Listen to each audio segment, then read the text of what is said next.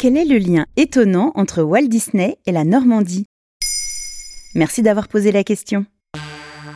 Né en 1901, Walter Elias Disney est peut-être l'artiste le plus influent du XXe siècle. Le papa de Mickey Mouse était un visionnaire à l'imagination sans borne d'un côté et un homme d'affaires sans pitié de l'autre. Résultat, il est à l'origine du premier groupe de divertissement au monde. Pas étonnant si tout a été dit et raconté sur ce bon vieux Walt. Mais cette info étonnante vous avait peut-être échappé. Ah bon? Laquelle?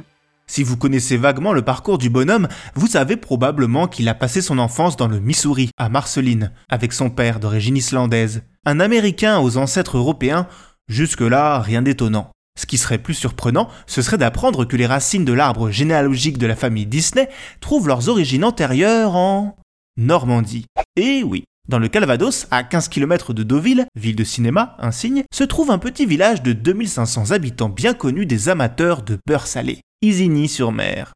Isigny, Disney, vous voyez le lien? Pas encore? Bon, continuons.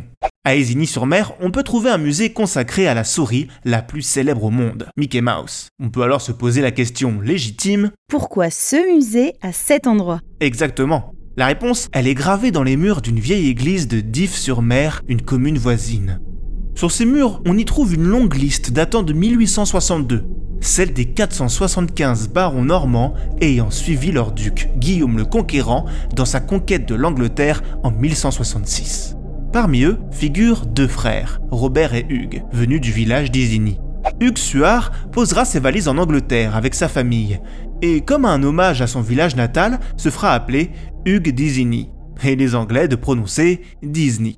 Le nom s'anglicise au fil des siècles jusqu'à s'écrire D-I-S-N-E-Y. Walt Disney, pardon, Disney, est un Américain un peu écossais et aussi un peu viking.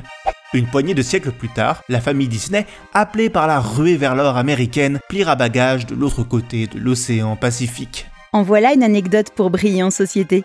On sait si Walt Disney était au courant? Qu'on sache, Walt n'a jamais mis un doigt de pied à Isigny il sera bien forcé de découvrir la météo normande et d'ouvrir son parapluie à Cherbourg en 1918. Première guerre mondiale oblige, Walt y est débarqué en tant qu'ambulancier dans l'armée.